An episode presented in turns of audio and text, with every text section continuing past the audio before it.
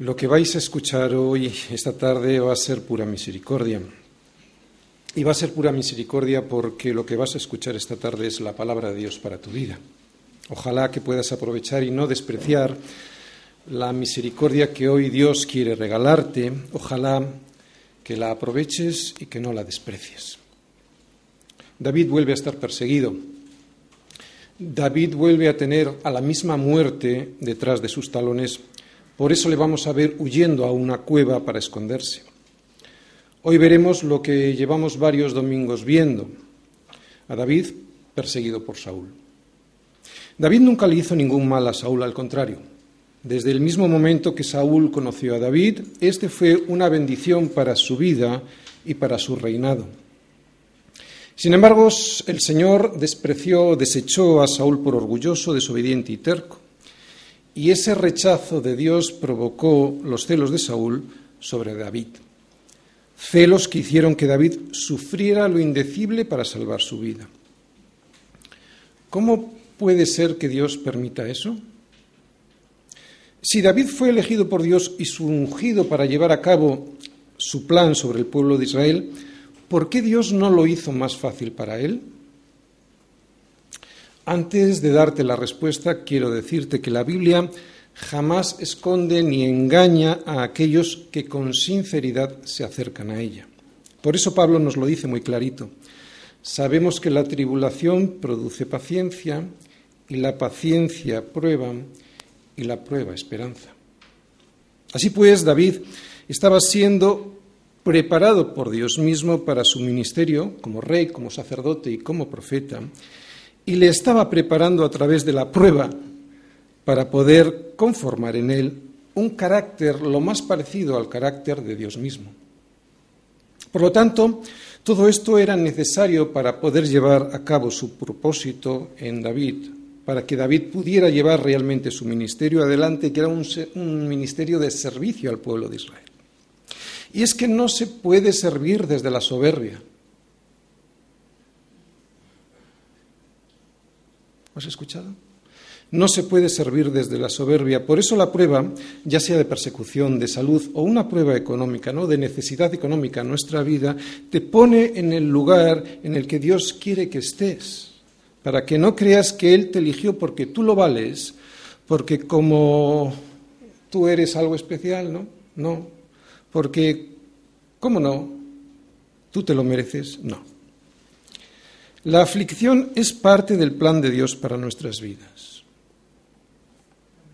¿Otra vez?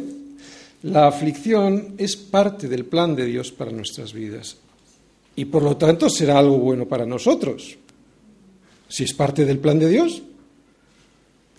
De la aflicción siempre hay algo bueno de lo cual aprender y de lo que podemos sacar provecho. Y atento, porque ahora viene la respuesta a la aflicción. La respuesta de un verdadero creyente a esta aflicción jamás va a ser la queja permanente. Ay, mira lo que me pasa. Ay, mira lo que tengo. No, un verdadero hijo de Dios no vive instalado en ese descontento que amarga su vida y la vida de los demás. La respuesta del verdadero creyente, la respuesta de aquel que ha puesto su vida y su confianza en el Señor le venga lo que le venga, nunca será la, queja, siempre será la alabanza. Una alabanza que proviene del contentamiento, un contentamiento que proviene de la humildad, una humildad que proviene de la mansedumbre y una mansedumbre que proviene de saber que el centro siempre será el Señor y no yo y mis problemas. Por eso, y a pesar de estar metido en una cueva, David confía, ora y agradece alabando. En el fondo, y aunque en la forma no lo aparenta, porque lo que vamos a ver hoy es a David metido en una cueva, digo, en el fondo, lo que realmente le estaba sucediendo a David era que como él amaba a Dios, todas las cosas le ayudaban a bien. Y esto solo les ocurre, solo les ocurre a los que, como David, son llamados conforme a su propósito. A Dios no le pillan las cosas a contrapié. A Dios no le pillan las cosas cambiado de posición. Dios lo controla todo y lo hace con propósito, con un propósito que es bueno siempre, para todos aquellos que aman a Dios. No es para todos, es para todos aquellos que aman a Dios, solo para aquellos que conforme a su propósito han sido llamados. Y David fue llamado. David no terminó en una cueva porque Dios se despistó. A David le perseguían y terminó en una cueva porque Dios lo permitió y lo permitió con un propósito, aunque David en ese momento no lo entendiera. Y ese propósito siempre será el siguiente, formar en nosotros la imagen de Cristo. Tanto tus éxitos como tus fracasos, si es que eres llamado por el Señor a realizar en tu vida su propósito, vuelvo a repetir, tanto tus éxitos como tus fracasos cooperarán y además de una manera milagrosa para conseguir en ti cada día más la imagen de Cristo. Los éxitos no, pero los fracasos duelen. Sí, pero debe de ser así. Dice el Señor que todo aquel que lleva fruto lo limpiará, o sea, lo podará, para que lleve más fruto. Y la poda duele, pero tiene el propósito de traer más fruto. El salmo de hoy nos va a enseñar cómo, a cómo responder ante todas las adversidades que en nuestra vida el Señor permita, consienta o provoque. ¿Qué más da que da lo mismo? Ya las permita, las consienta o las provoque es lo mismo. Es el Señor quien lo hace todo. Pero aprender esto es imposible en la carne, solo esto va a ser posible con un firme corazón. Antes de leer todos los versículos de hoy, vamos a fijarnos en el título que viene en el Salmo, que aparece en algunas Biblias, antes del versículo 1 y que dice, fijaros, al músico principal sobre no destruyas, Mictan de David, cuando huyó de delante de Saúl a la cueva. Y aquí, en este título, vemos varias cosas, que este salmo lo escribió David, que se titula No destruyas. Más tarde explicamos qué es esto que es un mictan y sobre esta palabra no hay un consenso sobre lo que es, así que no vamos a entrar sobre esta palabra, y que el Salmo canta sobre un suceso en el que David está siendo perseguido por, por Saúl y por eso, porque está siendo perseguido por Saúl, se mete en una cueva. No sabemos muy bien cuál es la situación, cuál fue la situación concreta, la situación específica que le llevó a David a escribir este salmo. Solo sabemos que tuvo que ver con un asunto de persecución por parte de Saúl y que esta situación de persecución le llevó a David a huir y refugiarse en una cueva. Hay dos sucesos así en la Biblia. Uno cuando se escapó y se escondió David en la cueva de Adulam y otro cuando se escondió en la cueva de Engadi. Cualquiera de los dos eh, sucesos podría servirnos porque cualquiera de los dos sucesos hablan de lo mismo, de la persecución de Saúl hacia David, de la huida de David escondiéndose en una cueva y de la misericordia de Dios. Hay comentaristas que dicen que podría tratarse de la cueva de Adulam, otros que podría tratarse de la cueva de Engadi. Da lo mismo.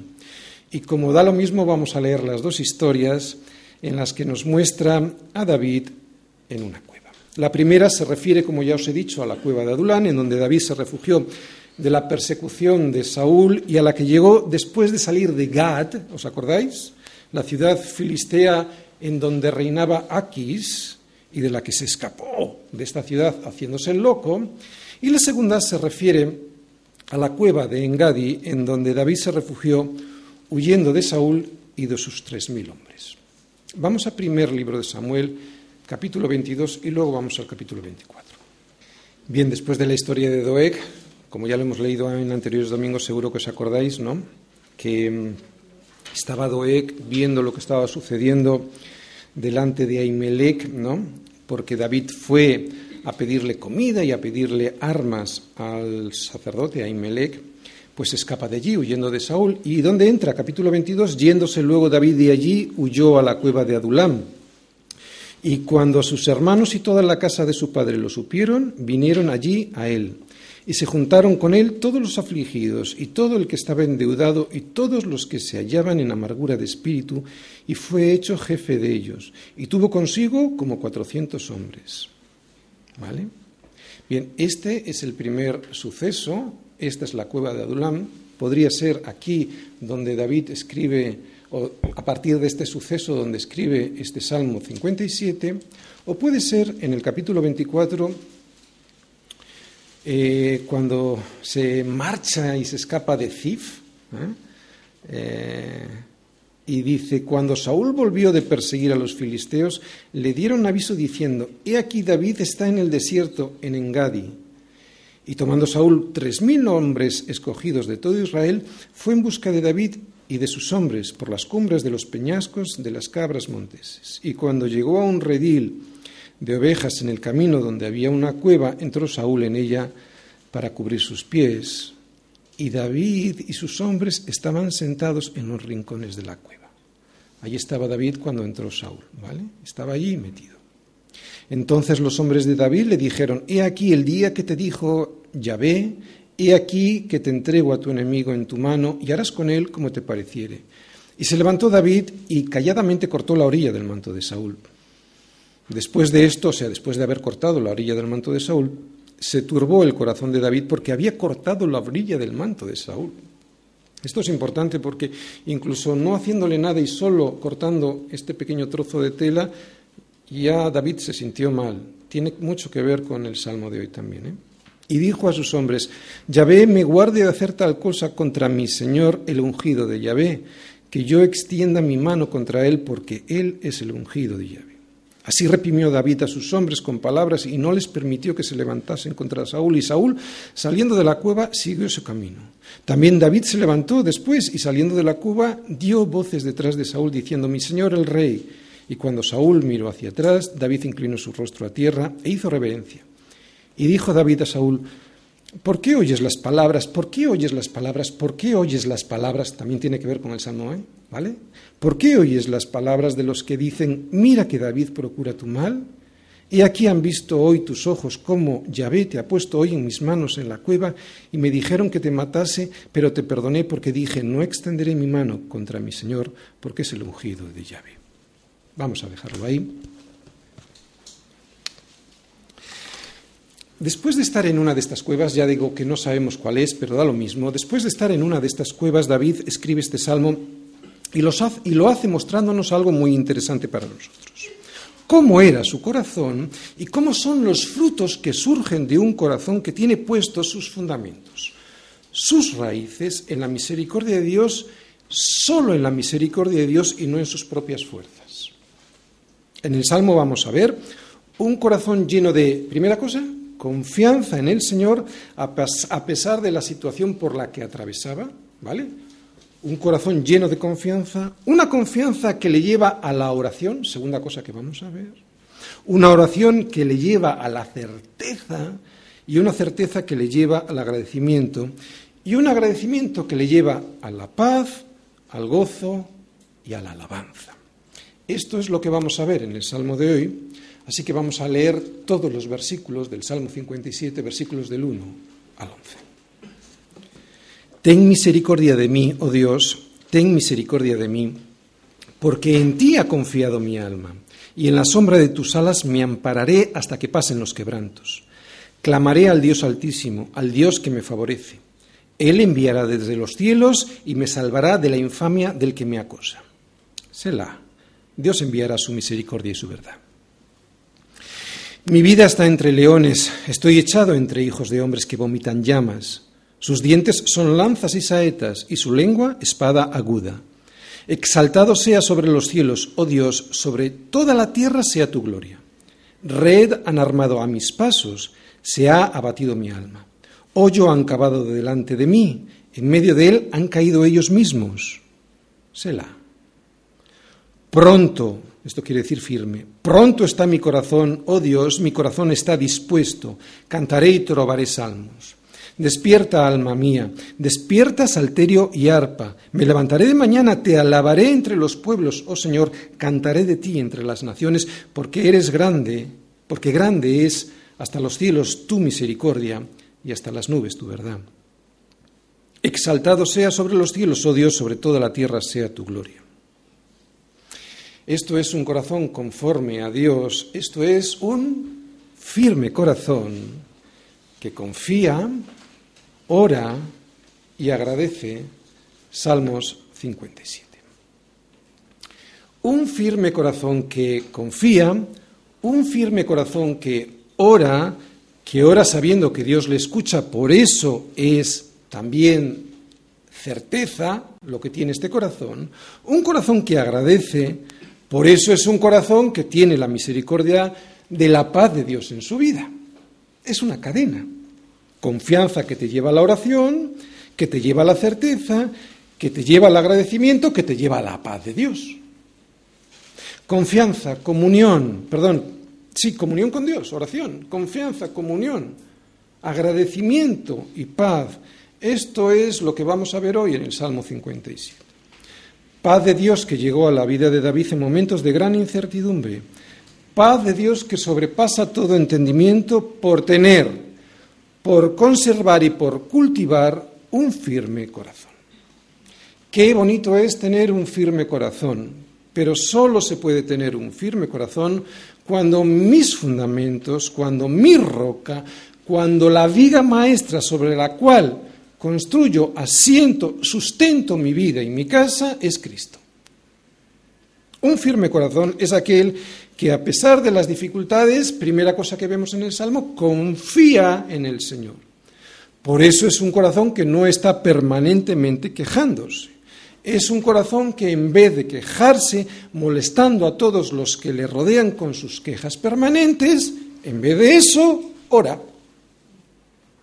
Hemos visto ya las dos palabras del Salmo. Confianza que en vez de llevarte a la queja, te lleva a la oración. Un firme corazón es aquel que a pesar de las dificultades ora con confianza para quien para que sea el Señor quien actúe en tu vida. ¿Cómo actúa en tu vida? Con su misericordia y con su verdad. Por eso ese corazón, después de confiar y de orar, y de tener la certeza que trae la oración, agradece las decisiones del Señor, sean estas las que sean, sin quejarse. Y eso, claro, le trae la paz que sobrepasa todo entendimiento. En realidad, esto que vemos en el Salmo, de una manera práctica en la vida de David, es lo que dice Pablo a los filipenses. Por nada estéis afanosos, sino sean conocidas vuestras peticiones delante de Dios en toda oración y ruego con acción de gracias y la paz de Dios, que sobrepasa todo entendimiento, guardará vuestros corazones y vuestros pensamientos en Cristo Jesús. Así es un firme corazón. Y es firme porque vive con sus raíces fuertemente amarrado a la roca que es Cristo. Vamos a ir viendo este salmo, como siempre en nuestra iglesia, versículo a versículo, aunque hoy quiero empezar antes con el versículo 4, porque es en ese versículo eh, el que nos dice cuál era la situación de David en este momento. La introducción la vamos a ver pues en el versículo 4 y dice así. Mi vida está entre leones, estoy echado entre hijos de hombres que vomitan llamas, sus dientes son lanzas y saetas y su lengua espada aguda. Bien, cuando David escribe mi vida está entre leones, estoy echado entre hijos de hombres que vomitan llamas, sus dientes son lanzas y saetas. Lo que está queriendo decir en David es que Saúl y todos sus hombres andan tras él, tras David, como si fuesen leones que rodean a una presa. Y cuando dice que su lengua es espada aguda, se refiere a cómo hablaban de él. ¿Os acordáis cuando yo en Samuel 24 os dije, atención lo que está diciendo? ¿no? David estaba diciendo, no están, yo no estoy haciendo eso que están diciendo de ti, ¿no? Por eso aquí dice, su lengua es espada aguda y se refiere, como digo, a eso que hablaban de él y cómo mentían sobre las intenciones que tenía David sobre Saúl. Y eso, esas mentiras, esas infamias, le herían como una espada afilada. Había mucha gente rodeando a Saúl y que para conseguir cosas de él inventaban historias falsas sobre David. Esas calumnias traían persecución a David y provocaban gran peligro para su vida. Esas historias eran falsas porque David jamás sintió odio por Saúl ni procuró su muerte. Hemos leído en la historia del primer libro de Samuel 24 cómo David no solo no ataca a Saúl pudiendo matarle, sino que le honró como al ungido del Señor. David siempre le dejó a Dios el juicio en base a su verdad y la ejecución de la sentencia en base a su justicia. David lo único que hace en sus oraciones es exponer sus argumentos y pedir misericordia, pero nunca persiguió, ni difamó, ni hizo daño a Saúl. Y esto se llama confianza en Dios y no confianza en mí mismo. Y claro, quien confía en Dios, ora. Versículos del 1 al 2. Ten misericordia de mí, oh Dios, ten misericordia de mí, porque en ti ha confiado mi alma. Y en la sombra de tus alas me ampararé hasta que pasen los quebrantos. Clamaré al Dios altísimo, al Dios que me favorece. Bien, debido a que estos hombres que rodean a David son como leones que rodean una presa, vomitan llamas, y esto quiere decir que estaban llenos de ira, y le hieren con sus infamias como lanzas, David ha tenido que huir y ha tenido que huir a una cueva. David está en una cueva, pero ese no es su refugio, su refugio es el Señor. Por eso lo primero que vemos en estos versículos es que David pide la misericordia de Dios porque en ti ha confiado mi alma, no en la cueva, no en mi destreza, no en mi astucia, en ti es en quien ha confiado mi alma. Por eso es a ti a quien pido refugio. David no deja de hacer lo que tiene que hacer, esconderse. Por eso David está en una cueva, no somos tontos, ¿eh? Pero eso no es, esa cueva no es el verdadero refugio de David, su refugio y su confianza está en el Señor. De hecho, él considera que el amparo de la cueva, esa sombra que le provoca, que, tiene esa cueva para él, lo considera como si fuera la sombra de las alas del Señor, hasta que pasen los quebrantos, dice. Y os voy a poner unas fotografías como yo me imagino que podría pensar, ver esa cueva, David, porque para él era como estar debajo de las alas del Señor. Así era la cueva para David. Así sentía David las alas del Señor. Y mientras tanto, mientras está en esa cueva, clama al Dios Altísimo, al Dios que me favorece. Y es que cuando alguien confía en Dios, habla con Dios. O sea, ora. Y al revés, cuando alguien no confía en Dios, pues no habla con Él, o sea, no ora. La oración es hablar con Dios, la oración es el lenguaje con el que nos comunicamos con Dios, si tú tienes comunión con Dios, yo estoy seguro que conocerás ese idioma. Y cuanto más practiques ese idioma, mejor te comunicarás con Dios, mejor entenderás a Dios. Exactamente igual, es lo mismo que cuando tú practicas cualquier otro lenguaje y cada día lo aprendes mejor. Lo sabes mejor, lo hablas mejor, te entiendes mejor. Y esto es lo primero que vemos en el Salmo. Lo primero que vemos en el Salmo es a David orando. Y esta es la primera pregunta que nos vamos a hacer. ¿Cuál pudiera ser el motivo por el cual muchos de nosotros no hacemos esto o no lo hacemos en primer lugar? Y me refiero al hecho de orar, al hecho de clamar a Dios pidiendo su misericordia antes que hacer cualquier otra cosa. Pues porque nos falta confianza en Dios. ¿Y por qué puede pasarnos esto? Pues porque muchas veces vemos a Dios como un Dios cualquiera y no lo vemos como el Dios altísimo. Y es así como lo ve David, por eso lo he subrayado. Ahí está la clave, ahí está la diferencia. Nuestra confianza va a depender de la percepción que tengamos de Dios. Si consideramos que Dios es el Dios altísimo, entonces sabremos que Él está sobre todas las cosas y no dudaremos ni un segundo que también está sobre nuestras dificultades haciendo, promoviendo, provocando que todas las cosas nos ayuden a bien.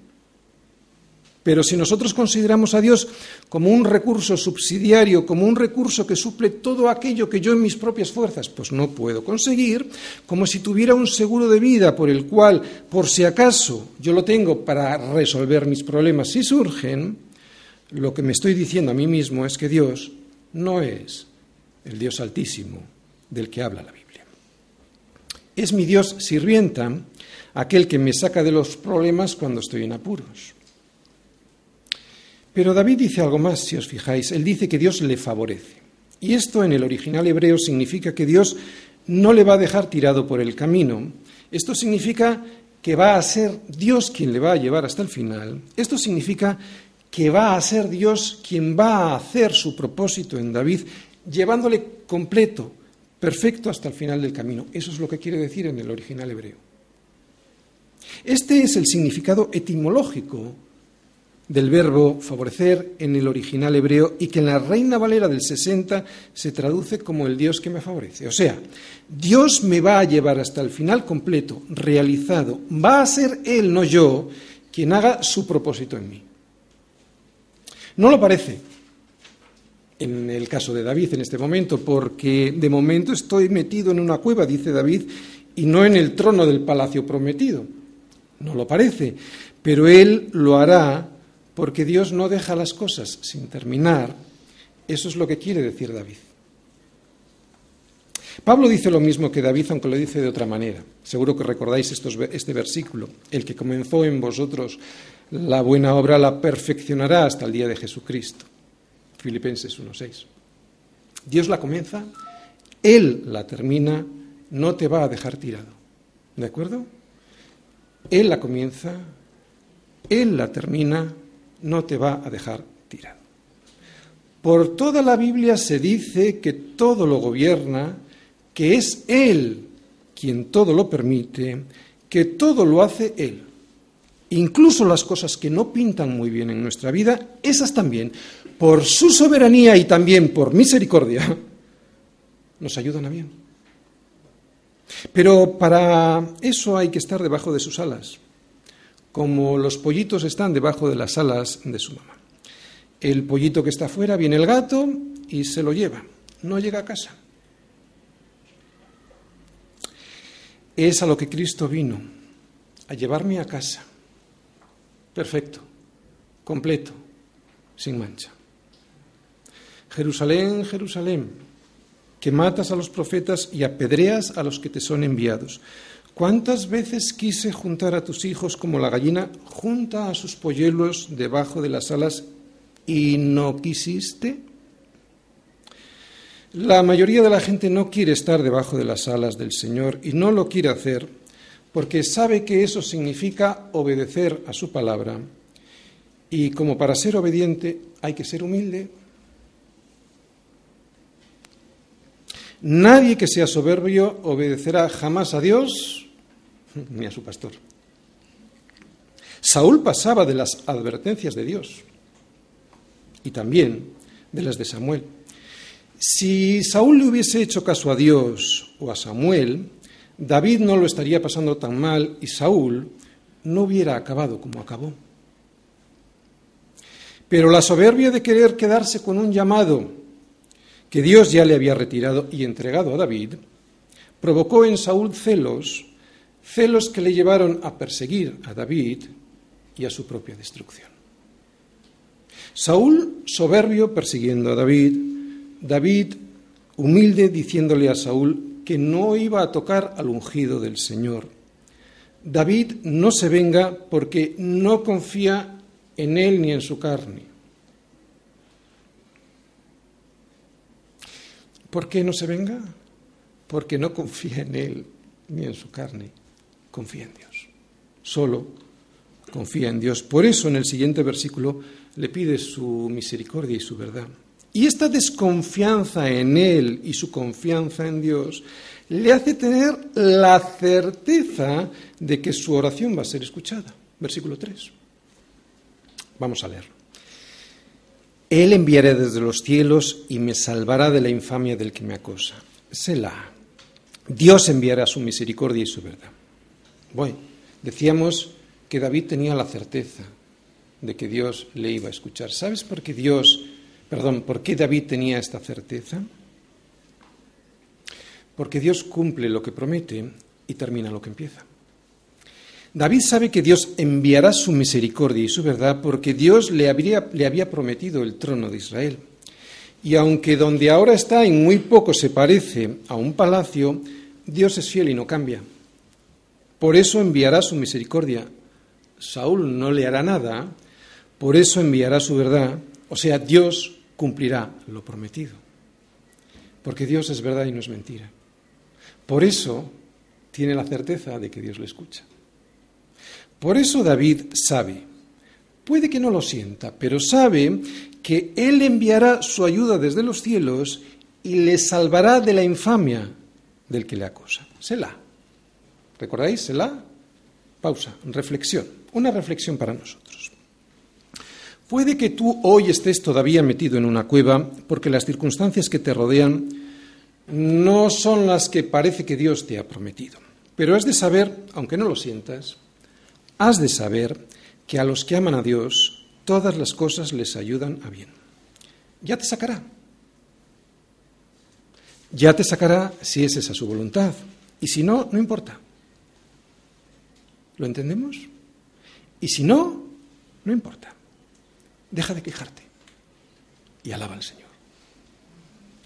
Mientras tanto, mientras estás en esa cueva, exactamente igual que David, lo siguiente que has de hacer, aún dentro de esa misma cueva, es exaltar a Dios, versículo 5. Exaltado sea sobre los cielos, oh Dios, sobre toda la tierra sea tu gloria. Bien, ya sabemos que los hombres, por lo menos la inmensa mayoría de ellos, no exaltan a Dios ni en la tierra ni sobre la tierra. Ellos ponen en la tierra y sobre la tierra sus propios ídolos, ¿no? El dinero, el poder, la ambición, el placer, y los exaltan y los adoran. Pero eso ya lo sabemos, ¿vale? Eso es lo que hace el hombre que no tiene en cuenta la palabra de Dios. Pero, ¿y yo? ¿Es Él exaltado en mi vida? ¿Es Él exaltado en tu vida? Y si lo es, ¿lo es en cualquier circunstancia? Porque acabamos de ver cómo estaba David. Su vida estaba entre leones, estaba echado entre hombres que movían llamas hombres que tenían dientes como lanzas y saetas y una lengua que parecía una espada aguda. Le exaltas sobre todas las cosas, le exaltas aún estando rodeado de circunstancias que te oprimen, le exaltas cuando las cosas van bien y cuando van mal, porque pedir misericordia, pedir misericordia no es tan difícil de pedir. Pero después de pedir, y aunque no llegue lo que pedimos, exaltamos a Dios sobre los cielos y decimos, sobre toda la tierra sea tu gloria, y lo decimos mientras nos está pasando lo que nos está pasando, porque este es un corazón firme, este es un firme corazón en Dios y no firme en mis propias opiniones o en mis circunstancias. David está en minoría y con dificultades terribles, pero sabe que tiene a Dios, ¿recordáis? Su misericordia y su verdad. Y su verdad lo sabe porque Dios así se lo dijo a todo el mundo desde que el profeta Samuel ungió a David. Solo hacía falta esperar y confiar. Es algo parecido a lo que te dice Pablo a través de Filipenses, ¿no? Tranquilo, Él va a llegar, Él te va a hacer perfecto hasta el día de Jesucristo.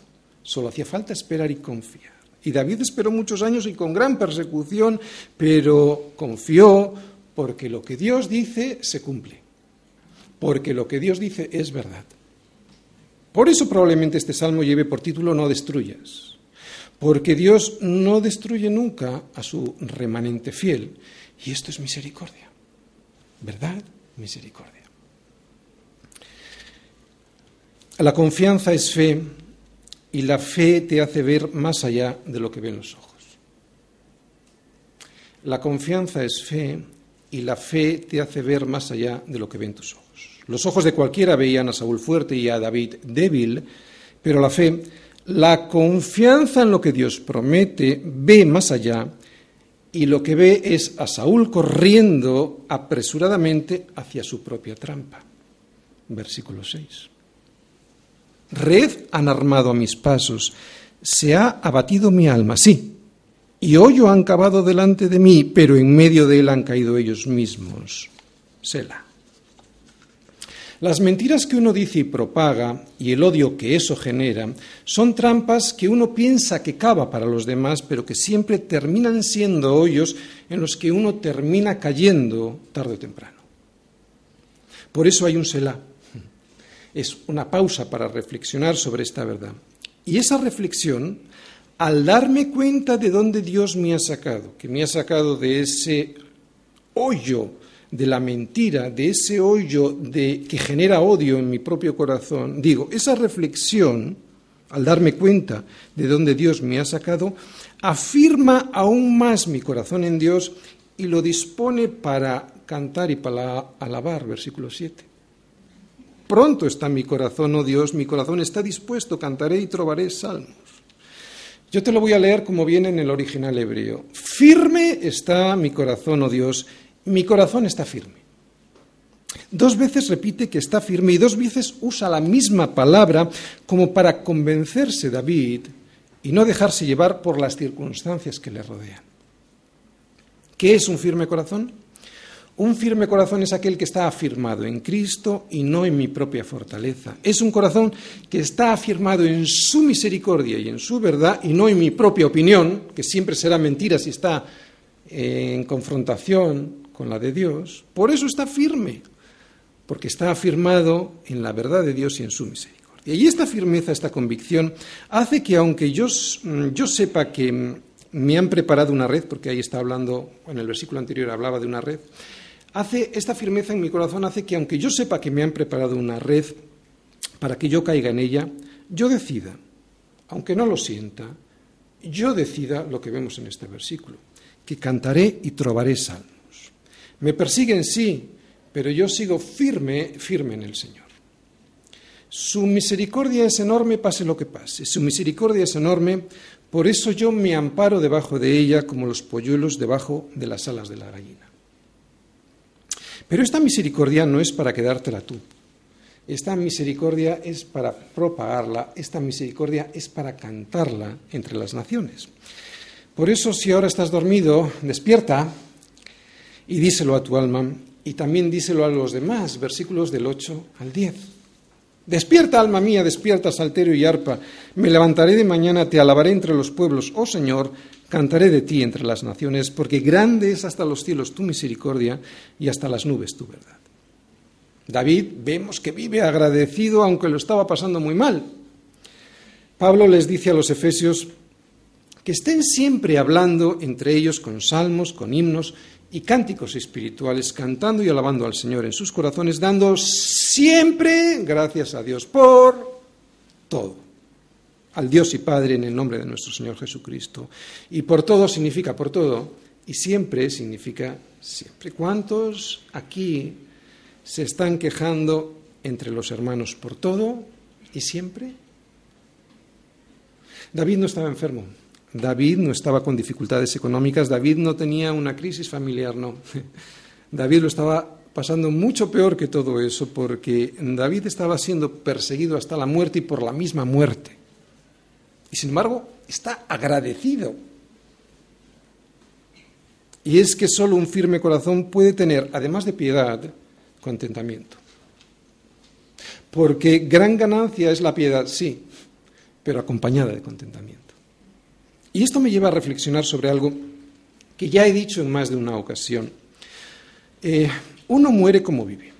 Cuando uno está al final de su vida, pues está muriendo y muere como vive, eh, o como ha vivido. ¿no? David está al borde de la misma muerte, pero aún así, aunque no murió, estaba como si estuviera muerto, aún así estaba agradecido a Dios, por eso le alaba.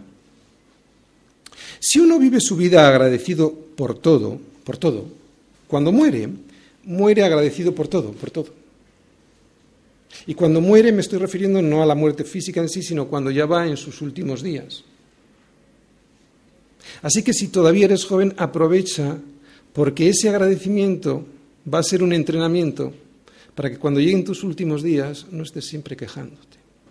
Cuando uno vive agradecido, muere agradecido. Además, y en vez de quejarse a todo el mundo de sus miserias, un firme corazón lo que hace es contarle a todo el mundo de la misericordia de Dios, que es lo que vemos en estos versículos del 8 a 10 y también es lo que vemos en el versículo 11, versículo 11. Exaltado sea sobre los cielos, oh Dios, sobre toda la tierra sea tu gloria. Cuando tiene a alguien esta actitud de alabanza a Dios sobre todas las cosas, a pesar de lo que le pase en la vida, esta es una persona sumamente atractiva para los demás. ¿A que sí? Cuando alguien tiene esta actitud de alabanza a Dios sobre todas las cosas, los demás querrán saber qué es lo que tiene esa persona y qué no tiene él. Nadie que diga tener a Cristo en su corazón podrá tener jamás la más mínima oportunidad de influir con el Evangelio si le ven quejarse todo el día. Porque ¿cuál es la diferencia entre esa persona y alguien del mundo? ¿Cómo vamos a poder salar ¿Cómo vamos a poder iluminar con el Evangelio si en vez de exaltar al Señor sobre los cielos y proclamar sobre toda la tierra su gloria, estamos centrados en nosotros y en nuestras propias miserias? Si tú tienes el gozo de su misericordia en tu corazón, tú has de compartir esta alegría sobre los cielos y proclamar sobre toda la tierra su gloria. Y si no, lo que has de hacer es reflexionar y pensar en quién has puesto tu confianza para que en vez de tener un firme corazón, lo que tengas es un quejoso corazón, un corazón que siempre está resentido y amargado. Esto que lees ahí, exaltado sea sobre los cielos, oh Dios, sobre toda la tierra sea tu gloria, lo dice David mientras estaba siendo perseguido. Eso que lees ahí, exaltado seas sobre los cielos, oh Dios, sobre toda la tierra sea tu gloria, lo está diciendo David sobre esta tierra, no lo ha dicho cuando llegó al cielo. Si tú no exaltas a Dios sobre los cielos y sobre la tierra, proclamas su gloria, tu testimonio será nulo porque nadie querrá ser como tú. Nadie se va a acercar a alguien como tú para pedir consejo. ¿Te das cuenta de lo que estoy queriendo decir? Si la alabanza no sale de tu boca de una manera natural, no vas a poder influir en el Evangelio, serás como el resto del mundo. Nadie se va a acercar a ti a pedir consejo, ni a nadie se le va a antojar ser como tú. Y por lo tanto habrá que reflexionar a ver por qué esto sucede en tu vida. Probablemente no tengas un firme corazón. ¿Recuerdas lo que es un firme corazón? Un firme corazón es un corazón que está afirmado en la roca que es Cristo. Y por eso, cuando llegan las dificultades a la vida, le alabas al Señor, pase lo que pase. Y eso es muy atractivo para los demás. Cristo, poco antes de su martirio, llegó a decir delante de mucha gente, ahora está turbada mi alma. ¿Y qué diré? Padre, sálvame de esta hora. Mas para esto ha llegado esta hora. Padre, glorifica tu nombre. Cristo dispuesto a morir y a sufrir lo que fuera con tal de que el nombre del Padre fuera glorificado. ¿Te das cuenta del ejemplo? Te lo vuelvo a leer. Ahora está turbada mi alma. Estoy metido en una cueva. ¿Y qué diré? Padre, sálvame de esta hora. No, esta hora ha llegado para darle la gloria a Dios. Esto no lo hace alguien que se está quejando todo el día. Hemos visto a David en los salmos, acabamos de ver a Jesucristo también en los salmos. Exaltado sea sobre los cielos, oh Dios, sobre toda la tierra sea tu gloria, me pase lo que me pase y sin quejarme. Cristo en los salmos, porque al igual que David, Cristo fue perseguido por aquellos que mintieron sobre él, traicionado por aquellos que gritaban, crucifícale. No solo le traicionó Judas, herido por aquellos que hincaron sus dientes en su carne como los leones muerden a su presa y que lanzaron su lanza contra él para llevarle a la tumba de la cueva. Cristo en este salmo, porque el diablo, al igual que hizo Saúl con David, intentó cavarle una tumba para deshacerse de él, pero de esa tumba le levantó el Padre y fue el diablo quien finalmente cayó en ella y lo hizo para siempre. Termino. El corazón de David era un firme corazón porque su vida la tenía afianzada en el Señor y no en sus propias fuerzas para librarse de Saúl. Y esto se comprueba en su vida porque su confianza le llevaba, fíjate el proceso, ¿de acuerdo? Para ver si estás así con un firme corazón. Su confianza en el Señor le llevaba a la oración. Su oración le llevaba a la certeza de que Dios cumpliría su palabra. Y esa certeza le llevaba al agradecimiento y ese agradecimiento le producía libertad y paz. A pesar de estar en una cueva. Y esto, todo esto tenía un propósito, un propósito que era bueno, llevarle hasta el trono de Israel. ¿Por qué no lo hizo más fácil? Porque la prueba produce paciencia y eso es necesario. Tenía el propósito de llevarle hasta el trono de Israel, pero para poder llegar hasta el trono de Israel, David sufrió mucho y con nosotros no va a ser diferente. ¿Estás entendiendo? De hecho, el mejor ejemplo que tenemos es el de Cristo, y Cristo dejó su gloria para sufrir sin necesidad de tener que hacerlo, y así mostrarnos cuál es el camino de la santidad que nos lleva a la perfección. Tiene que ser así, y tiene que ser así debido a nuestro pecado. Cristo no tenía por qué haberlo hecho. Cristo murió, fíjate tú, en obediencia al Padre y por misericordia hacia nosotros, no porque nadie de los que estamos aquí lo mereciéramos. Y este camino de santidad comienza con la humildad de reconocer quién soy yo de verdad. Y esto solo se ve a través de la palabra. Ni filosofías, ni huecas sutilezas, ni psicologías. El camino de la santidad comienza al reconocer quién soy yo de verdad para poder aprender de él. ¿no? Aprended de mí que soy manso y humilde de corazón. Y sigue diciendo, qué curioso, que será entonces cuando hallaréis el descanso para vuestras almas. ¿Habéis leído alguna vez este versículo así? Aprended de mí que soy manso y humilde de corazón. Qué casualidad, porque será entonces cuando hallaréis descanso para vuestras almas. O sea, que la soberbia no trae descanso, trae la guerra. Y la humildad trae la paz a tu corazón. Haya pues en vosotros este sentir que hubo también en Cristo Jesús, el cual, siendo en forma de Dios, no estimó ser igual a Dios como cosa a que aferrarse, sino que se despojó, se despojó, no le despojaron, se despojó a sí mismo, tomando forma de siervo, hecho semejante a los hombres, y estando en esta condición de hombre, se humilló. Se humilló. no le humillaron. Se humilló a sí mismo, haciéndose obediente hasta la muerte y muerte de cruz. Ese es el ejemplo.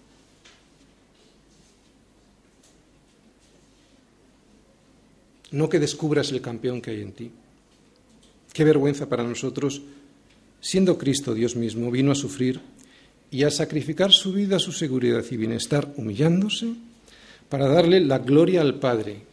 ¿Para qué? Para darle la gloria al Padre. ¿Para qué? Para darle la gloria al Padre. ¿Quién no le da la gloria al Padre cuando en vez de glorificarle en las dificultades se queja? Pues el que no tiene un firme corazón. Porque está afirmado en sus circunstancias y no en Cristo nosotros, ¿no? ¿Cuántos aquí se quejan y se quejan constante y permanentemente de un catarro, de cualquier tontería, haciéndose los mártires en vez de entender que todo, todo lo permite el Señor con un propósito y que ese propósito es bueno siempre? Así que mi recomendación hoy es la siguiente, recibe su misericordia y descansa bajo sus alas. Jerusalén, Jerusalén, que matas a los profetas y apedreas a los que te son enviados. ¿Cuántas veces quise juntar a tus hijos como la gallina junta sus polluelos debajo de las alas y no quisiste? ¿Quieres recibir su misericordia? Pues descansa debajo de sus alas y no hagas como los incrédulos que no oran. Los incrédulos no reciben su misericordia ni descansan debajo de sus alas porque no creen ni en Dios ni en su soberanía, por eso no oran. David ora y lo hace porque sabe que Dios es soberano. Si Dios no es soberano, ¿para qué orar, verdad? Si Dios no va a poder controlar los acontecimientos, ¿para qué confiar? Por eso la cantidad y calidad de nuestra oración nos dirá el concepto de soberanía que tenemos de Dios. Debemos confiar en el Dios altísimo, en el Dios altísimo y no en nuestro Dios con D minúscula que a veces nos fabricamos, en el Dios que me favorece, aquel que me va a llevar incluso por las dificultades y me va a llevar sin mancha delante del Padre. Y digo, aunque haya dificultades en la vida, no es fácil, pero debemos confiar, porque sabes, Dios no dejará de formar la imagen de su Hijo en nosotros hasta que nos llame a su presencia, hasta que nos llame a su presencia. No lo dejará de hacer hasta que nos llame a su presencia. Solideo Gloria.